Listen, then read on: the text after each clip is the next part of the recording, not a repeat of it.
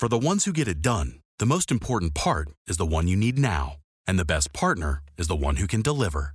That's why millions of maintenance and repair pros trust Granger, because we have professional grade supplies for every industry, even hard to find products. And we have same day pickup and next day delivery on most orders. But most importantly, we have an unwavering commitment to help keep you up and running. Call, clickgranger.com, or just stop by. Granger, for the ones who get it done. En mi opinión, la existencia de la vida es un fenómeno altamente sobrevalorado.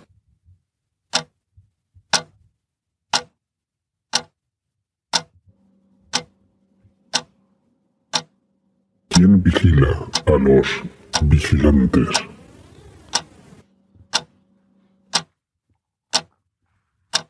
Saludos y bienvenidos una semana más a Vigilantes, el podcast de Emilcar FM en el que vamos recorriendo la serie Watchmen de HBO, que esta semana ha alcanzado su penúltimo episodio, esta primera temporada nos deja ya solamente por delante el episodio que normalmente se llama Season Finale. Así que vamos con él, vamos a no perder más tiempo porque ha dado para mucho. Empezamos con que eh, esto ha, sido, me parece que lo que ya nos daba la pista de cuál iba a ser el argumento principal del episodio de esta semana. Ese neón en el que en color amarillo pone Watchmen y que pasa a ser de color azul.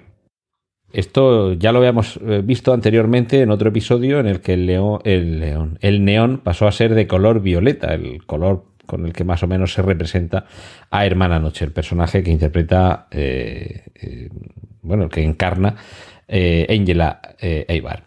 Lo que, lo que vamos a ver aquí en primer lugar es algo que tampoco nos coge de sorpresa porque en el tráiler de la serie ya lo veíamos. Es ese momento en el que en un suelo en el que hay basura, mm, botellas vacías, en fin, símbolo de que ha pasado por ahí una fiesta y vemos eh, un traje, la parte inferior, los pantalones y eh, negros y unos zapatos de alguien que pasa cerca de una máscara del Doctor Manhattan, se detiene, aparece una mano de color azul y coge esa máscara. Ese breve eh, momento que ya veíamos en el tráiler ya nos permitía anticipar lo que finalmente ha sucedido y es que tenemos un episodio dedicado íntegramente a ver el conflicto del Doctor Manhattan y cómo llega el Doctor Manhattan al Watchmen actual desde el Doctor Manhattan que veíamos en el cómic o incluso en la película. En ese, en ese aspecto no hay, no hay sutiles diferencias entre, entre uno y otro. Por cierto, aquí está sonando. Vamos a oír un par de canciones que tienen que ver con la palabra blue en azul, eh, eh, perdón, en inglés azul, que es el color característico del Doctor Manhattan. Eh, empezamos escuchando una versión disco del famoso Rhapsodia en azul o Rhapsody in Blue.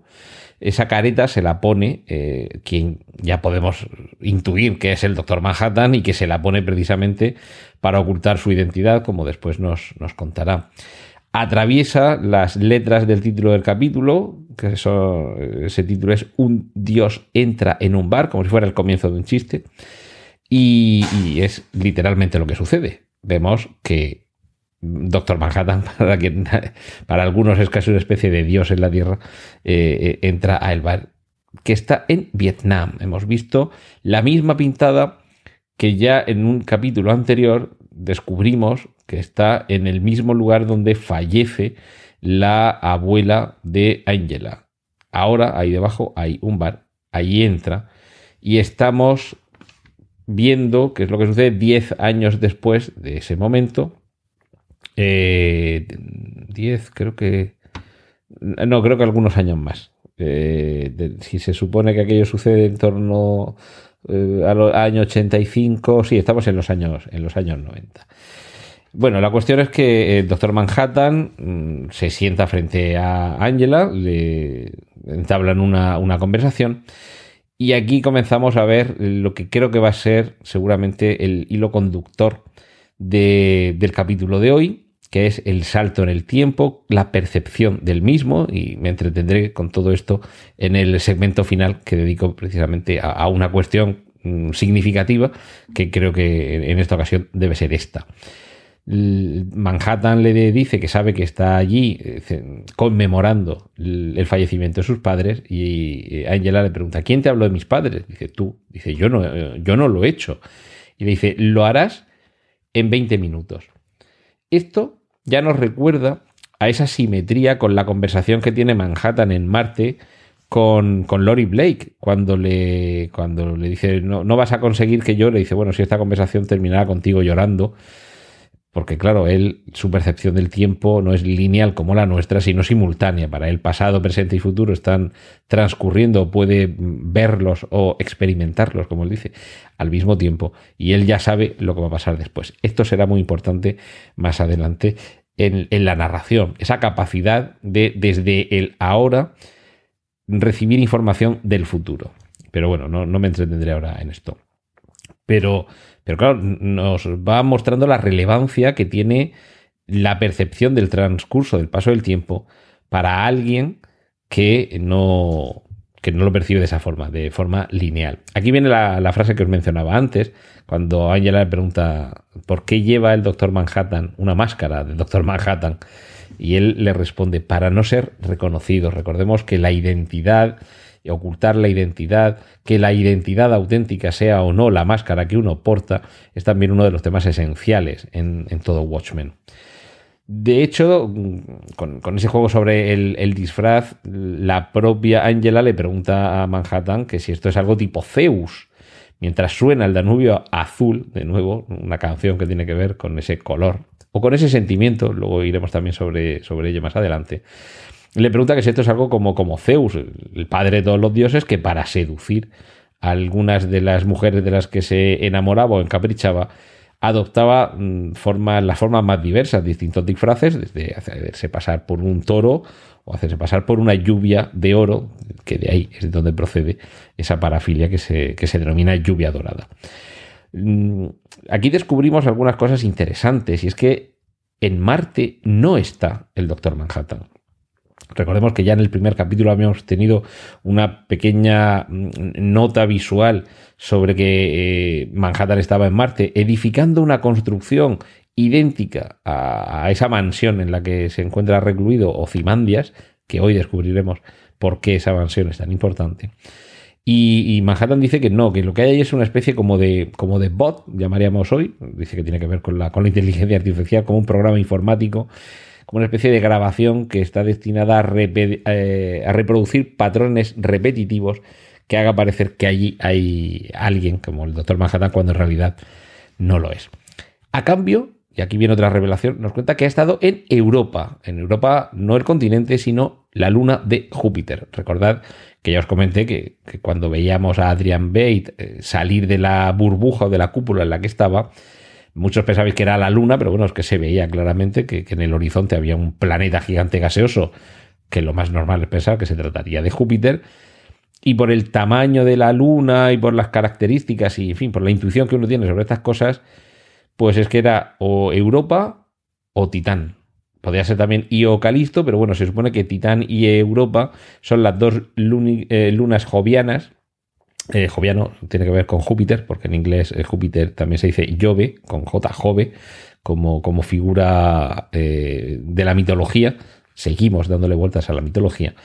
Y es que esas son las, en fin, tanto Titán como Europa, las dos lunas más prometedoras para poder albergar vida. Esto no en la realidad de Watchmen, sino en la nuestra.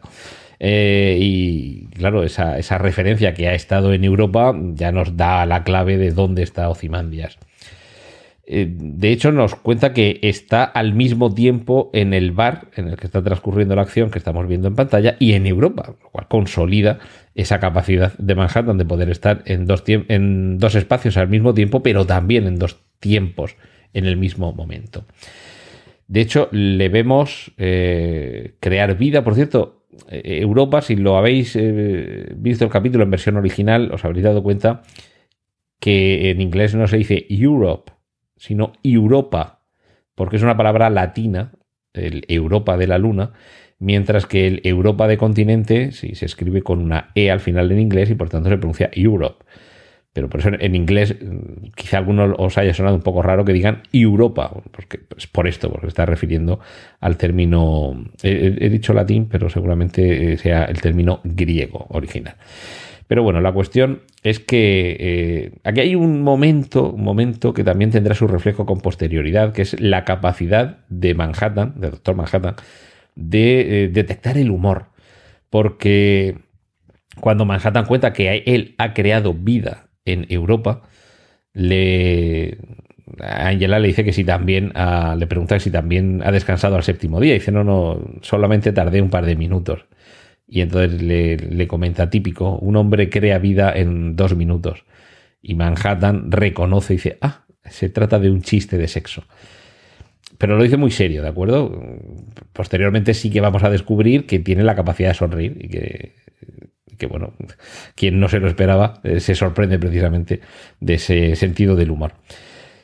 De hecho, Manhattan, volviendo a lo de la creación de vida, cuenta que Adán y Eva son personajes ficticios, pero que él sí ha creado un Adán y una Eva de verdad. Y descubrimos que ellos son los clones, yo denominaba clones, de, de Ocimandias, los, los, sirvientes que tiene, que son idénticos, eh, y que además vimos cómo los sacaba de una laguna y sí que es cierto que, a ver, mm, parece que los medios tecnológicos que tiene Ocimandias en, ese, en esa mansión son bastante precarios, como vemos cuando crea esa especie de traje de astronauta. Entonces, parecía un poco complejo que fuera capaz de generar algo tan complicado como es vida y además eh, clónica. Pero bueno, sí, podría ser. Podría ser un poquito steampunk también, pero ya vemos que no, que realmente lo que había ahí detrás es ese elemento mm, no sé si decir mágico, de que detrás de esa creación de esa vida quien estaba realmente era Manhattan y explica que precisamente eh, de la laguna en la que veíamos cómo pescaba clones o cimandias es donde sitúa el origen para esa vida que, crea este, este doctor Manhattan.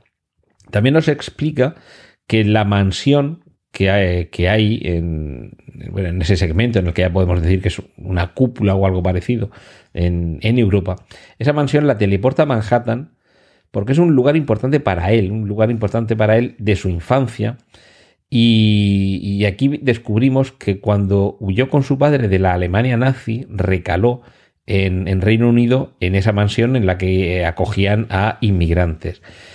Eh, que estaban huyendo, bueno, inmigrantes, refugiados, mejor dicho, que estaban huyendo de esa persecución. De hecho, Osterman ya nos da la indicación de que se trata de un apellido judío y que esa debía ser la razón por la que estaban huyendo, porque temían por sus vidas.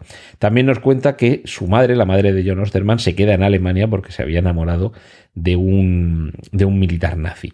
Total, que está allí solamente con su padre y recorriendo aquella mansión se oculta dentro. The Jeep Black Friday sales event is here with incredible deals. Now, well-qualified lessees get a low mileage lease on the 2024 Jeep Wrangler Sport S4xE for 329 a month for 36 months with $5,549 to its signing. Tax title, license extra. No security deposit required. Call 1-888-925-JEEP for details. Requires dealer contribution and lease through Stellantis Financial. Extra charge for miles over 30,000. Includes 7,500 EV cap cost reduction. Not all customers will qualify. Residency restrictions apply. Take delivery by 1130. Jeep is a registered trademark. Your home is more than the sum of its parts, and creating a truly extraordinary space is about more than picking the perfect products.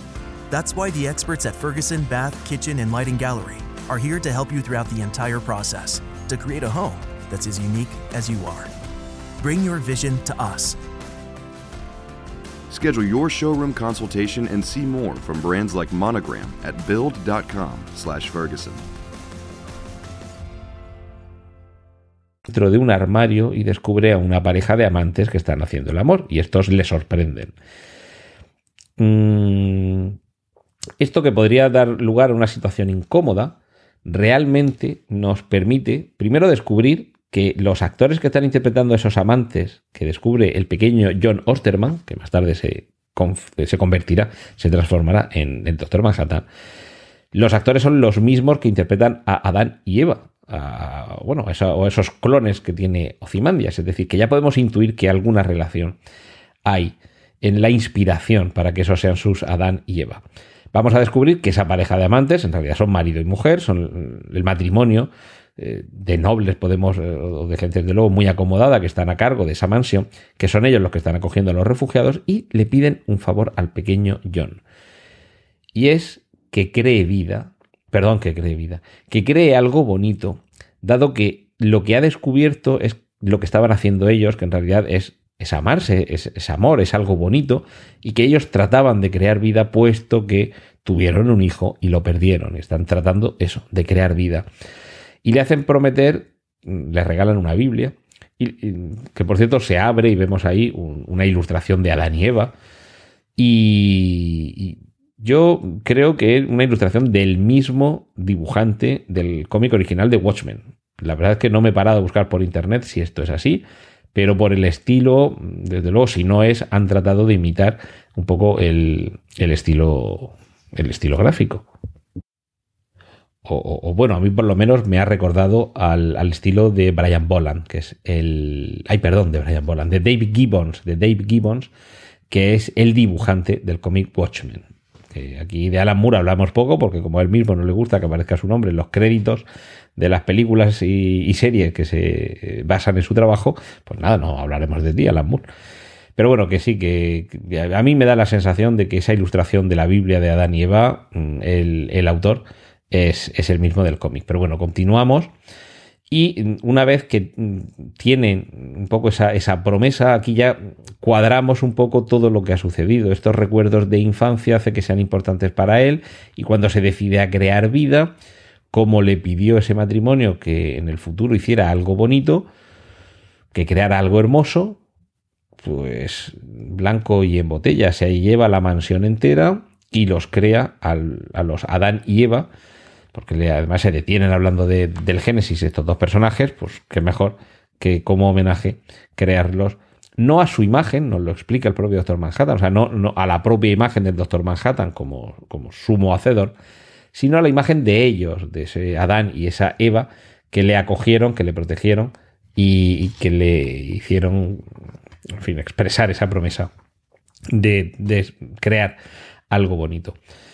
Aquí hay una, frase curiosa cuando ya le sale, digamos, la narración de ese flashback y volvemos al bar, en el que eh, recordemos que están todavía en una conversación en un bar, Doctor Manhattan y Angela. Ella está allí tomando una cerveza, y él se ha sentado con ella tratando de conseguir que le diga que sí a salir a cenar eh, a la noche siguiente y para ello está contándole todo, toda esta película de este capítulo. Ella le pregunta que si tiene amigos y el doctor Manhattan dice que, tiene algo que es más bien parecido a un colega y además como de una forma muy casual dice, bueno, una vez intentó matarme. Y, y de hecho, mm, claro, intentó deshacer al doctor Manhattan, intentó desintegrarlo, o sea que aquí sí que podemos pensar que, que, bueno, es colega a fin de cuentas, a pesar de que una vez intentara matarle. Bueno, eh, hay que tener en cuenta que todavía Angela con quien está hablando es con alguien que tiene puesto una máscara de Doctor Manhattan. Él está intentando convencerla de que es el Doctor Manhattan, pero ella todavía cree que es alguien disfrazado de Doctor Manhattan. Angela le dice que ella odia al Doctor Manhattan porque a consecuencia de la participación de este en la guerra de Vietnam, seguramente conseguiría que algún aldeano lleno de rabia y de furia porque Vietnam perdiera la guerra, se convirtió en el terrorista que acabó con sus padres. Es decir, que en cierta forma responsabiliza a Manhattan de la muerte de sus padres y por tanto odia al, doctor Manhattan. De hecho, eh, hay un momento en el que ya vemos que, que a pesar de todo sí que parece que se ha convencido y la acción se traslada Aquí estamos saltando adelante y atrás en el tiempo porque ya digo que es seguramente el episodio más paradigmático en este caso, junto a ese episodio en el que veíamos el flashback continuo en el que Angela revivía los recuerdos de su abuelo. Pero aquí vemos cómo parece haber avanzado la acción a Doctor Manhattan, que todavía no le hemos visto la cara, siempre lo estamos viendo enfocado desde detrás, algo desenfocado, sus manos, pero todavía no le hemos visto la cara y de hecho se supone que ya habéis visto el episodio, no os voy a reventar nada. A, Manhattan no le vemos la cara. Eh, vemos la cara de, Cal, que en el episodio anterior había terminado con la cabeza un día martillazos. Y eh, Angela le está mostrando en, la, en el depósito de cadáveres algunos como para que elija a quién parecerse, para que suplante la identidad, puesto que se trata de cadáveres, que algunos de ellos no lo va a reclamar nadie, y si adopta el parecido cualquiera de ellos, se supone que va a estar a salvo. Eh, termina sacando de uno de esos cajones frigoríficos el, cadáver de, Cal, Cal es el marido de Angela, y se transforma en él. Simplemente se le queda el, símbolo en la frente del átomo que identifica al Doctor Manhattan y, se lo borra. Aquí es cuando viene esta frase que yo creo que define un poco el espíritu que subyace detrás de todo este capítulo, que es lo de no veo el futuro, lo experimento. Porque ella constantemente le está haciendo preguntas, eh, bueno, ¿y cómo sabes esto? ¿Y, cómo sabes que va a pasar esto? Y, claro, e, él hasta ahora nos puede dar la sensación de que el futuro lo ve, pero como él mismo explica, lo experimenta. Y aquí sí que es cierto que ante los cambios, esto es una, un punto importante en la evolución de la relación entre Angela y Manhattan. Claro, si, si puedes ver el futuro o lo puedes experimentar, mm, careces de miedo porque sabes lo que va a suceder. Y de hecho es lo, justo lo que le pregunta. ¿Cuándo fue la última vez que tuviste miedo? Y esto es una frase esencial del punto central tanto del cómic de Watchmen como de la película de Watchmen, que además para mí el mejor momento de la película, que es cuando Manhattan cuenta su vida con, una música además eh, que hace que todo eso sea todavía más impactante. Y es la famosa frase, la última vez que pasé miedo fue en 1959 en los laboratorios de investigación del campo intrínseco en Gila Flats, en México, que fue, como nos decía, cuando su cuerpo se transformaba y se desintegraba, fue la última vez que sintió miedo. Claro, ¿dónde está el miedo? Recordad que en anteriores episodios, previously, con vigilantes, os he contado que junto al tiempo y la identidad, el miedo es el, motor que hay detrás de todo lo que estamos viendo aquí.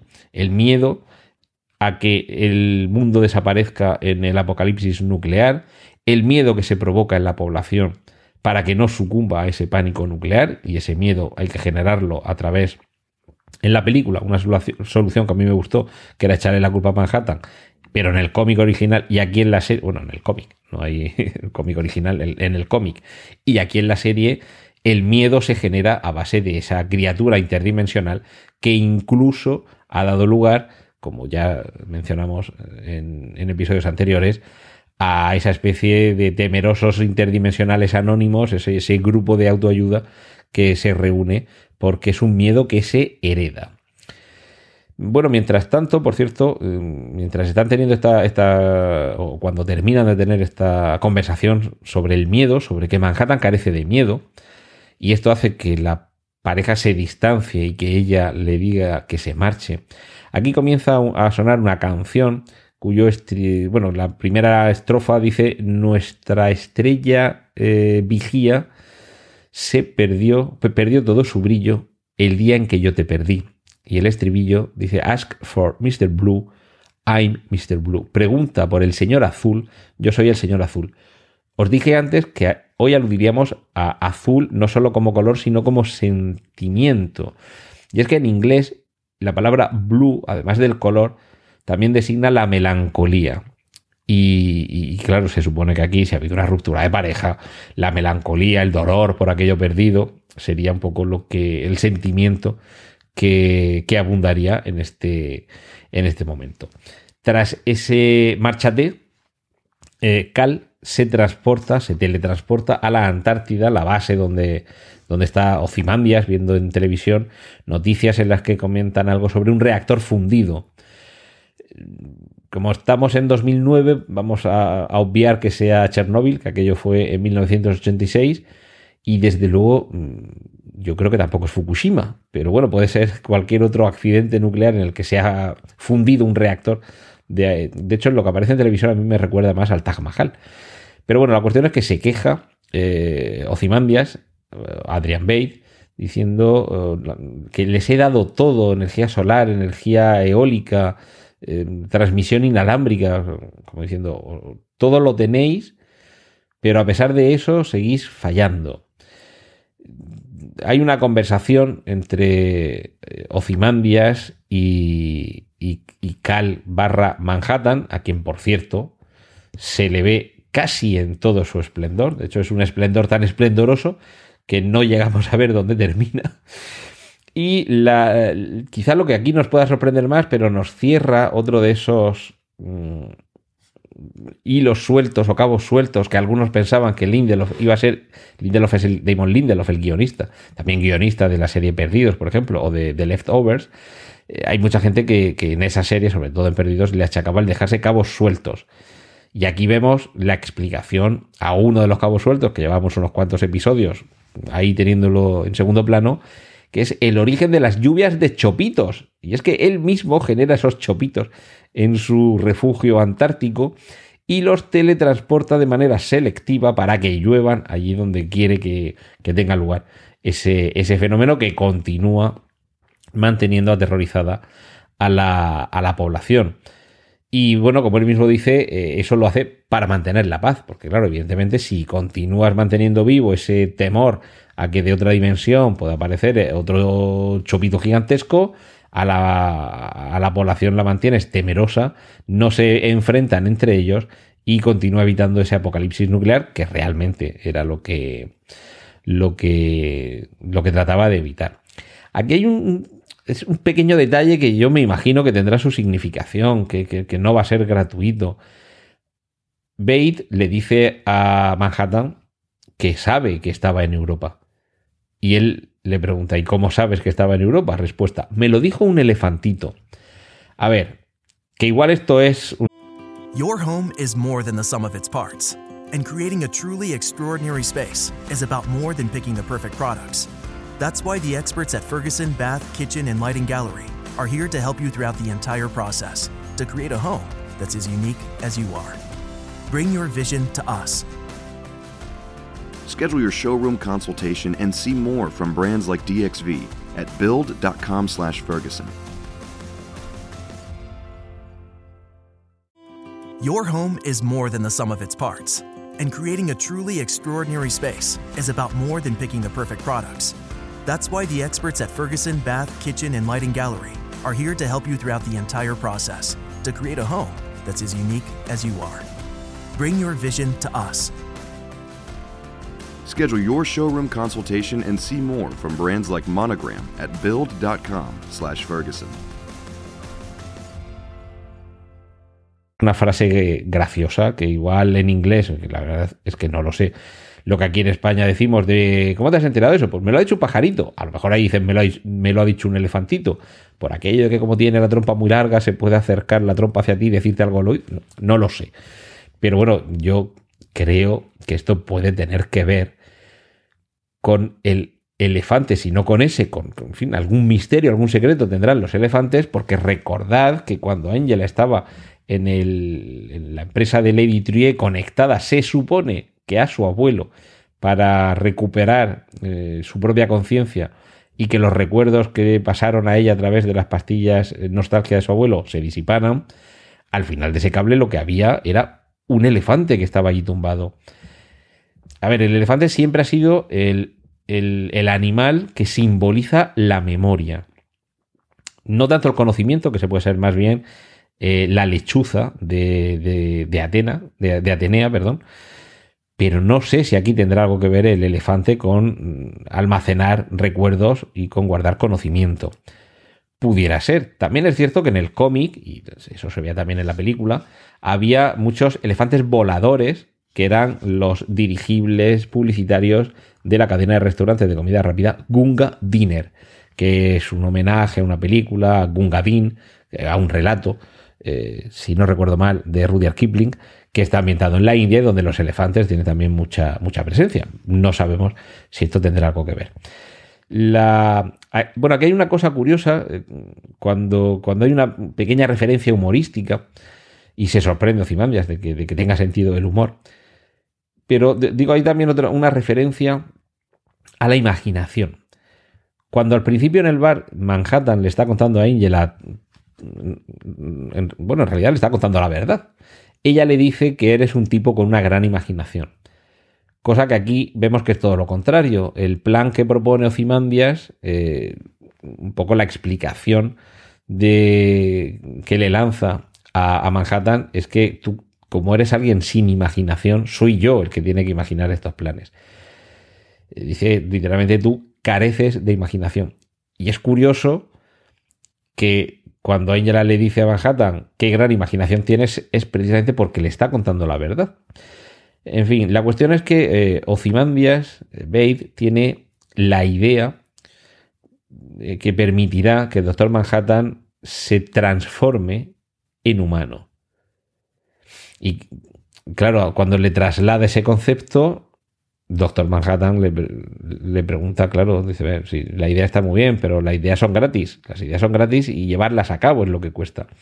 Entonces de ahí el cuándo lo podrás hacer y qué es lo que va a responder Ozymandias, que era con lo que comenzaba todo en este podcast y con lo que casi concluía todo tanto en el cómic como en la película, lo hice hace 30 años.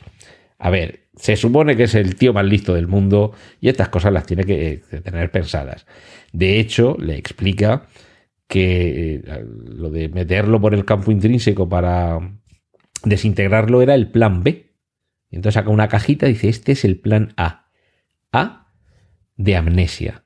Y saca de ahí este círculo con el, símbolo de, de Doctor Manhattan, el- el arito con la pelotita dentro, que es lo que vimos en el anterior episodio que le extraía de la cabeza tras los martillazos Angela a, a Cal.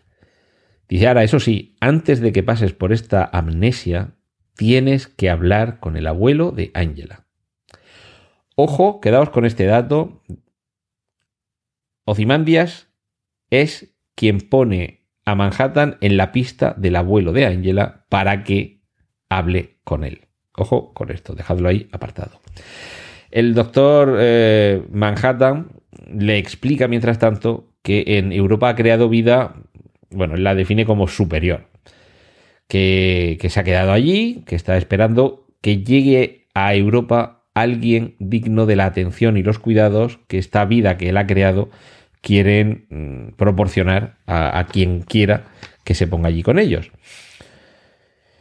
Y regresando al momento oh, del pasado en el que, el pasado con respecto a la narración actual, en que Angela y Cal están juntos y este le muestra el dispositivo este que ha creado Ozymandias, hay un breve momento en el que vemos sus sombras, la sombra de Angela y la de Cal proyectadas contra la pared, muy al estilo de la sombra de los amantes, que es también un icono eh, ocasional y recurrente en, en el cómic, no tanto en la película, la película aparece también un, par de momentos vinculada a, a Lori Blake y, a, al Búho Nocturno, pero, pero aquí vemos que son ellos dos quienes eh, representan a los individuos que proyectan esta, esta sombra tan iconográfica.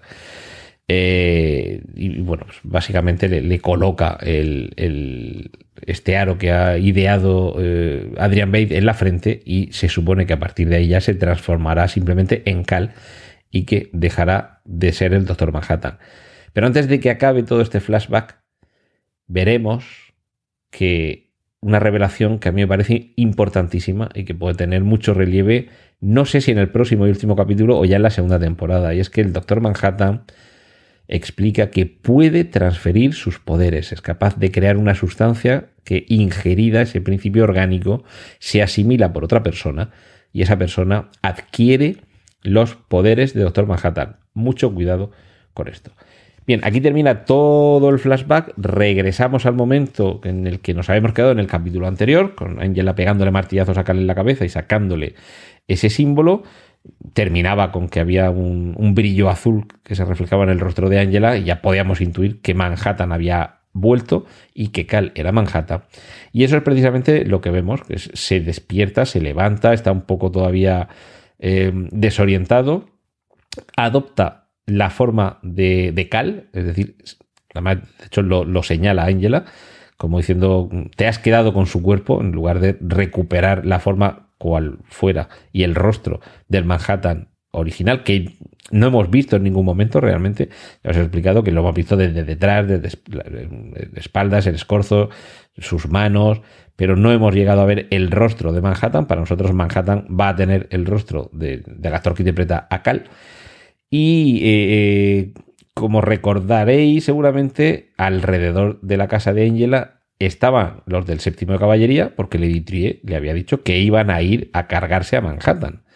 Es decir, estamos en esa situación en la que mientras están tratando de, ponerse al día, le dice, eh, estás en Tulsa, estás en 2019, porque ha salido de ese letargo, eh, fuera hay una amenaza.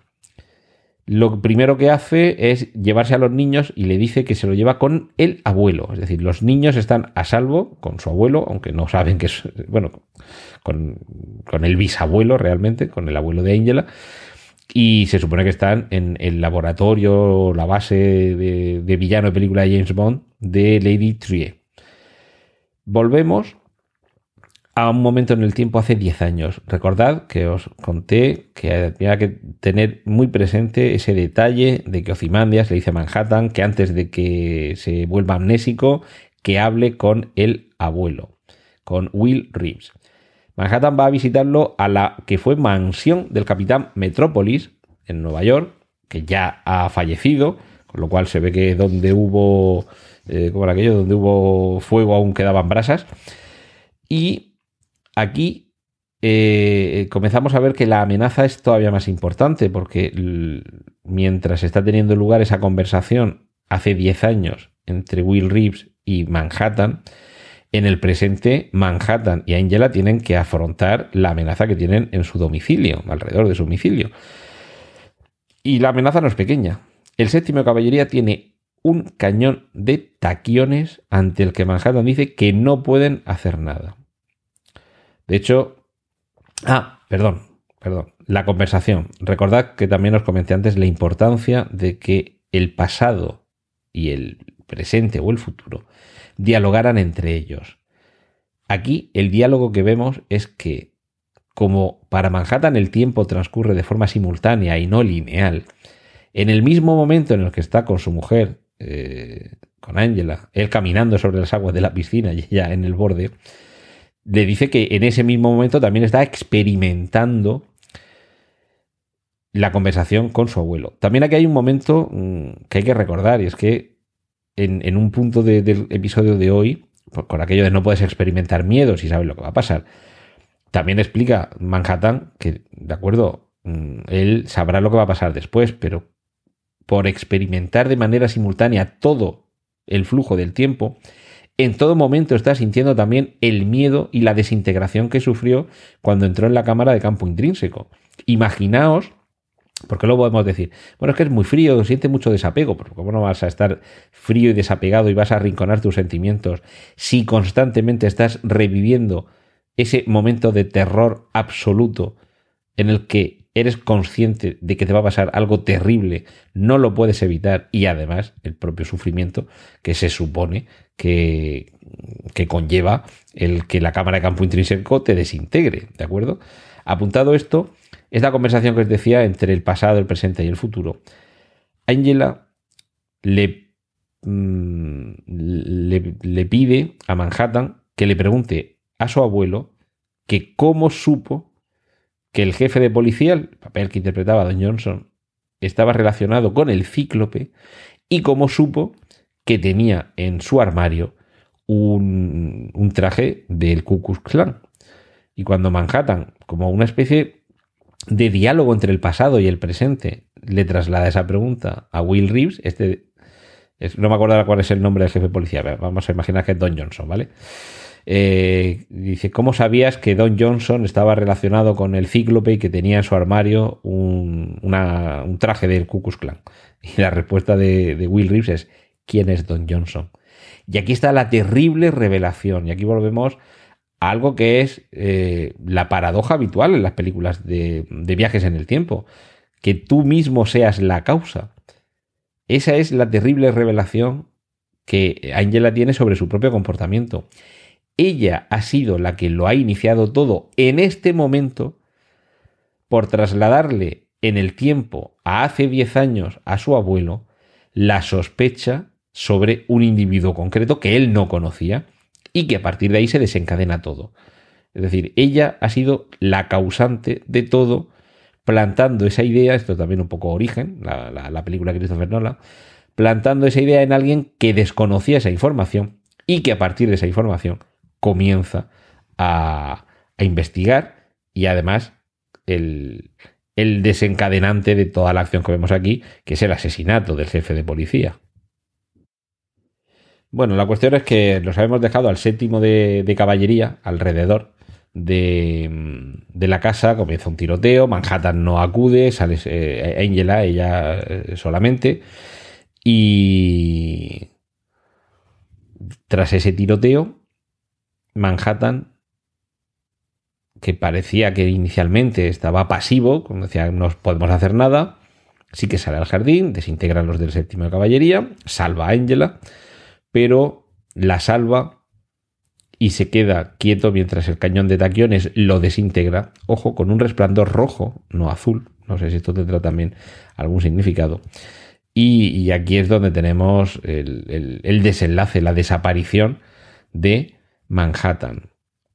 Y no sé, no sé si esa desaparición de Manhattan con ese cañón rojo es una desaparición definitiva pero desde luego sería, en fin, si se supone que el primer truco que aprendió Manhattan fue reintegrarse, yo creo que esa resignación tiene que ver no con que desaparezca, sino con que algo debe pasar en, alguna situación en la que él debe desaparecer temporalmente, aunque luego vuelva, vuelva a aparecer.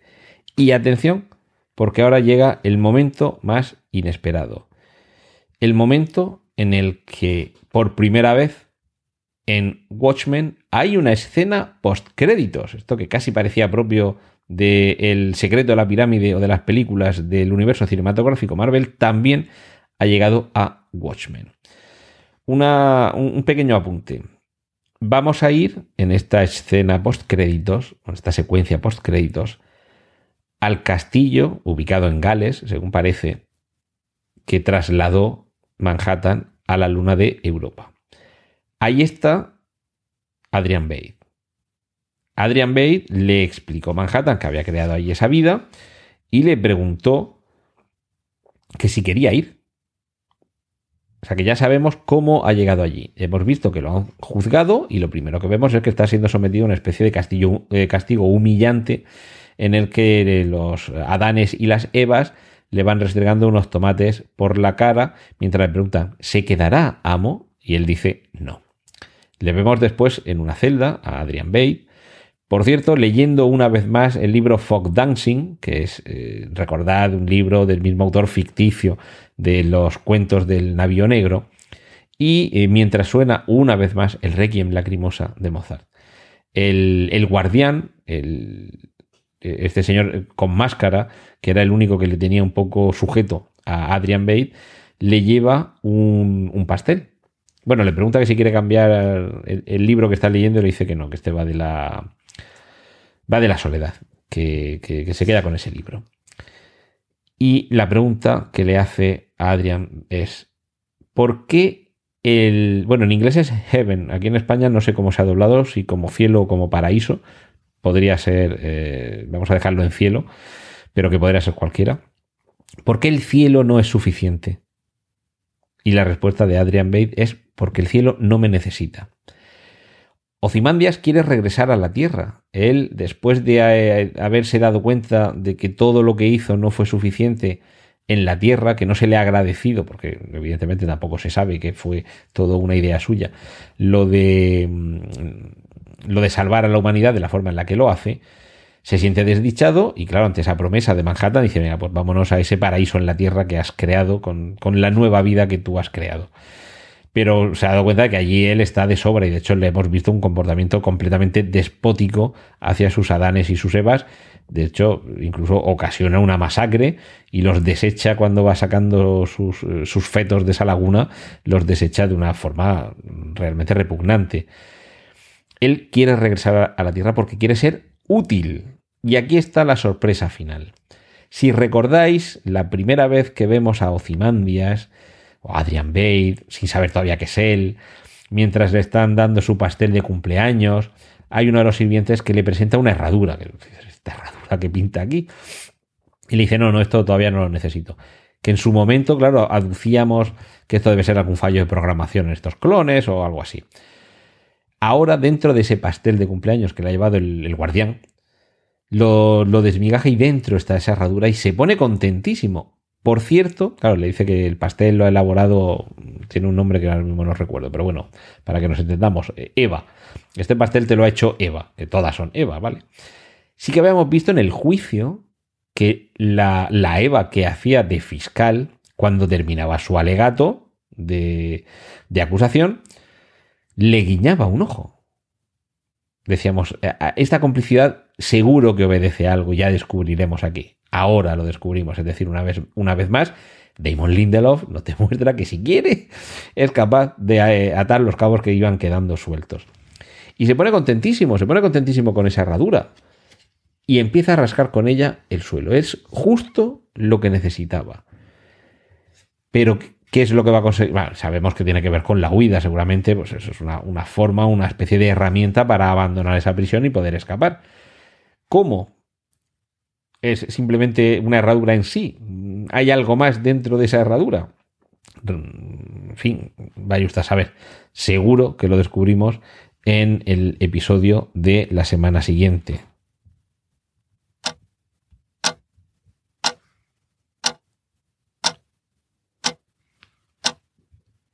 Y ahora vamos con lo que yo creo que es el elemento esencial del episodio de esta semana, que es la percepción del tiempo. Cómo se entrelazan el pasado y el futuro, cómo dialogan entre ellos. Lo hemos visto eh, a lo largo de toda la serie, lo hemos visto en muchos capítulos, cómo el, tiempo transcurre para nosotros como espectadores de forma lineal, igual que para todos los eh, personajes, excepto para Manhattan.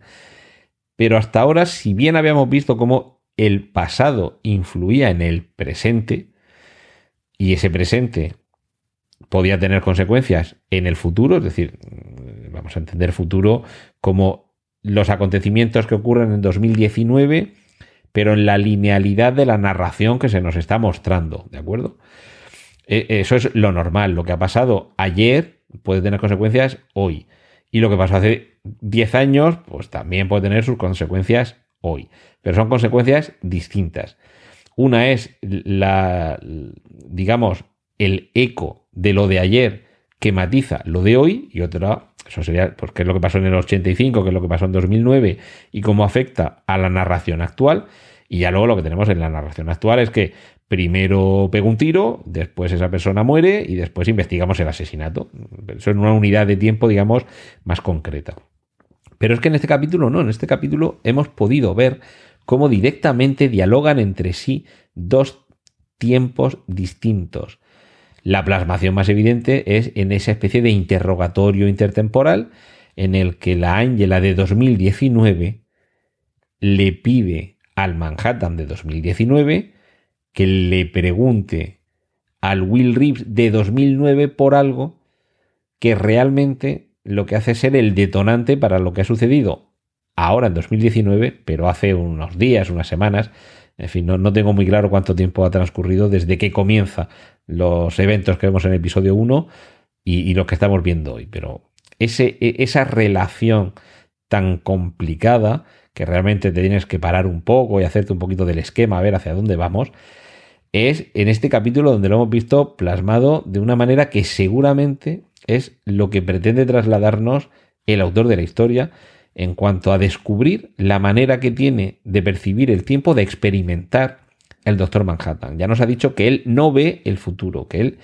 experimenta el presente, el pasado y el futuro sí que es cierto que con eh, algunas sombras en algunos momentos. Aquí tenemos la paradoja que os comentaba antes. Con ese diálogo intertemporal, el presente se configura como detonante del pasado para trasladar una información a alguien que carecía de ellas, llamarlo a la acción y que esa acción sea el detonante de lo que ha iniciado toda la acción de la serie Watchmen. Podemos decir que la serie Watchmen comienza, ¿no? Es el primer momento del episodio 1, ya recordad que es esa película que está viendo eh, Will Reeves de pequeño en el cine en Tulsa. Pero digamos que el gran detonante de la acción no es tanto ese como el asesinato del jefe de policía que interpreta a Don Johnson. Eso es el detonante gordo, lo que hace que toda la acción comience a caminar.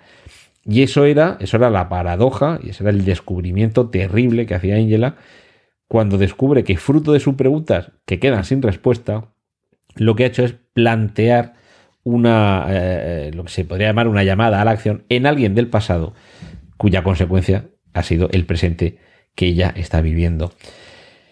Y aquí llegamos, eh, lo habíamos visto cuando estaban en la conversación en el bar, que le había contado que en Europa había creado vida, Doctor Manhattan a Angela y ella le dice, bueno, pues crea vida ahora. Y él hace una especie como de truco de manos, que seguramente para cualquier prestidigitador sea bastante fácil, que es de una mano vacía hacer aparecer un huevo. Y ella dice, bueno, si hubieras hecho algo un poco más complicado, además literalmente, en lugar del huevo habría aparecido la gallina. Y aquí es cuando llegamos al final. El qué fue antes, el huevo o la gallina, son esas las palabras de Doctor Manhattan cuando están hablando de ese eh, consecuente antecedente que fue antes el que tú preguntaras o que la sombra de duda se creara en alguien sobre algo que como no tenía conocimiento no podía dudar. Y esta es la respuesta de Doctor Manhattan. Este creo yo que es el resumen. ¿Qué fue antes? Los dos a la vez. Insistimos, Manhattan no ve el futuro, experimenta líneas temporales simultáneas y por desgracia esto lo que hace es que su percepción del tiempo sea completamente distinta y casi incomprensible para todos los que le rodean e incluso para nosotros eh, desde aquí, desde nuestra realidad como espectadores. Y lamentablemente el tiempo es lo que tiene, que me alargo demasiado en este y otros episodios y no quiero ser yo más largo que el propio capítulo. Así que con la incertidumbre de cómo terminará esta temporada y casi ya anticipando la pena como si yo también fuera capaz de experimentar los acontecimientos del futuro, comienzo ya a despedirme con congoja por lo bien que nos lo estamos pasando viendo esta serie y por lo bien que espero que lo estéis pasando como yo, comentando qué es lo que sucede. Así que es el momento de despedirnos antes de que llegue la medianoche. Un saludo de Antonio Rentero y hasta la próxima. Has escuchado Vigilantes, un podcast de Antonio Rentero. Dispones de más información, así como del resto de episodios, en www.emilcar.fm.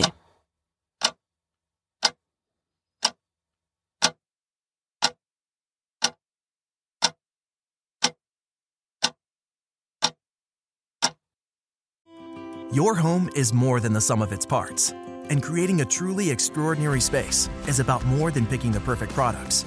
That's why the experts at Ferguson Bath, Kitchen, and Lighting Gallery are here to help you throughout the entire process to create a home that's as unique as you are. Bring your vision to us.